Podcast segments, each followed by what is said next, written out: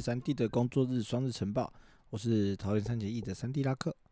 那这个节目呢，预计每周一、三、五早上六点更新，给大家一个工作日的双日晨报，更新国内外大小事以及我的生活，陪伴大家一起数馒头，度过每年一年的五十二周。那今天是三月二十一号，二零二二年的第三周星期一。首先来到经济的消息哦。上周的台湾股市啊，可以说是峰回路转了。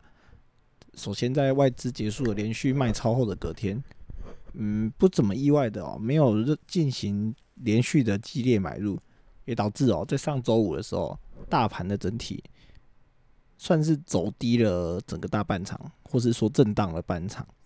但要说大跌的话，就是有点过激了。整体的振幅呢，大概也只有一百一十三点。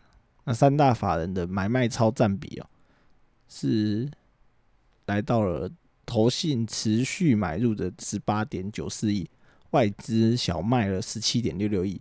那其实就这个整体而言，其实是蛮 balance 的一天哦。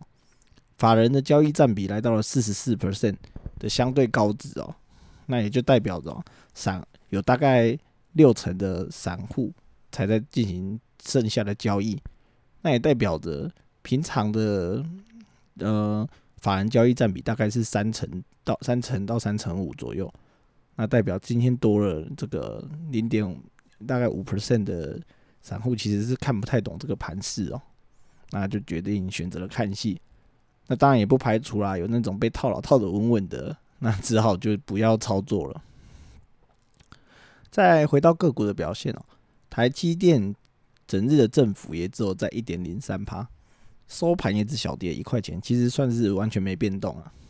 以结果论来说，其实现在目前的股价仍在我的想象里面。在三月三号的跳空缺口仍然没有带量突破的情况下，嗯，目前站上了五百八十块，那最后离六百元的这个二十元其实是相对需要等待的，尤其在五日跟十日的扣底低值哦协助之下，站上了五百八十块。接下来要挑战的则是月均线五百九十元的压力。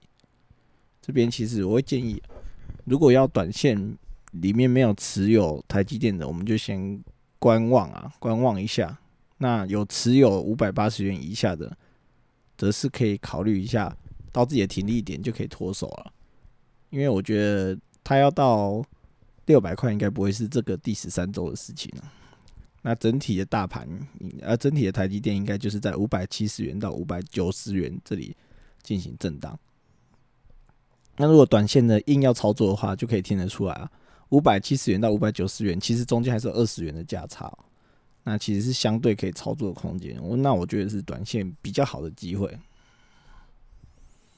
那再来是体育消息哦，在上周日，澄清湖棒球场举行的中华职棒人生赛啊，中场就以中信兄弟拿了十二支安打，拿下了十分，以四比六带走了有这个比赛的胜利。那其中呢，又以伤愈复出的张志豪，整场打了三支二，其中的第二支二垒安打回棒速度更是让三弟在现场看到是蛮惊讶的快哦。那也代表着，呃，伤愈复出，然后又接续接受了重训之后的张志豪，其实这个呢是相对的蛮可怕的。那整个热身赛呢？里面最重要的练兵环节，中信兄弟也是执行的蛮彻底的。在打者的部分哦，真正有八个人算是代打，不包含把代手的部分。那如果把代手算进去哦，总共有十二个替补都上场了。那针对这样的调度，我觉得是相当不错的。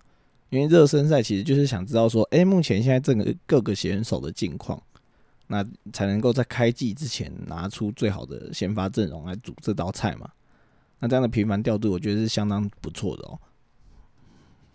那对手富邦悍将呢，其实也是有蛮让我印象深刻的一点哦，那就是今天的先发左外野手申浩伟哦，今天埋埋伏在第七棒，把握了机会哦，一样是三支二的表现，但不一样的是他是双响炮啊，拿下了五分打点啊，相当恐怖。那印象最深刻就是在一局下就马上以一个漂亮的 sliding catch 哦。做了一个没记手背，那防守就会常常就说嘛，防守带动进攻嘛，在二局上两人在垒的情况下，马上就投投了一个三分球，三分炮伺候兄弟。那这样的球员哦，我觉得其实蛮欣赏，因为防守带动进攻，一直是三三弟觉得是很很真实的一件事情啊。那真的有执行出来，就会让人家觉得说，哇，我的理念果然没错。那申浩伟呢，这个球员，二零一七年加入副帮，其实好几季的初赛，当每季初赛场数都不到五十场，那到去年才总算过了一百场，那生涯打击率是二。点二六五啊，上垒率是三二八，长打率是三九八，那这样子其实接近这个二点五，呃，然后三四的表现哦。其实如果他的打击率能够逐步的提升的话，其实他算是一个蛮有长枪型的打者哦。那其实也是蛮值值得期待的。那这边看了那天看了昨天申浩伟的表现之后，也是期待他今年能够有好表现啦。最后则是我自己的新闻啦。啊，上个周末其实对我来说其实相对充实的。在礼拜六的时候，十一点我就搭着高铁到嘉义找了朋友，然后呢再被载去高雄做饭店 check in。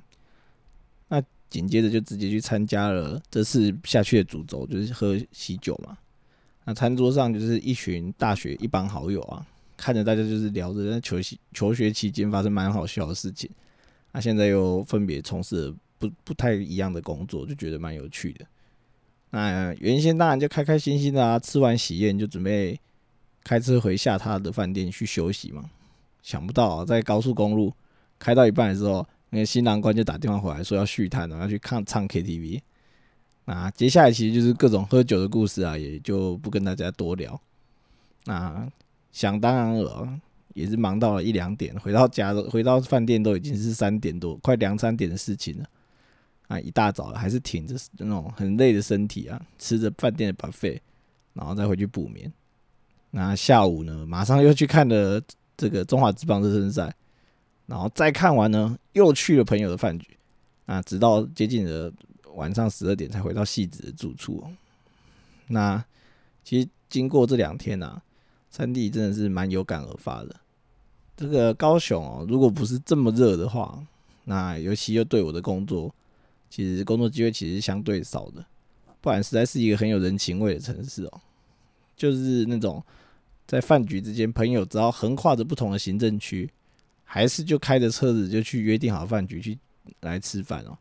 那这件事情其实，在北部啊就蛮难执行的。那一部分呢，其实是蛮多的车辆在路上行驶，导致交通的混乱啊。那高雄虽然说在塞车的地方也是不可思议的塞啊，但只要我们把那个聚会的地点呢摆在这个近郊一点的地方，其实就完全能解决这个问题啊。那更何况说，可能北部大家还有的有的人可能在要买车的话，就有停车位这么麻烦的问题哦。在高雄，我们就我们就违停一下嘛，就没有问题的。最后还是很高兴可以见到以前在高雄的同学们。那上一周真的是近期最快乐一个周末了。好的。那今天的双日晨报也就到这边。那今天是蛮讨厌的礼拜一哦，大家加油一下。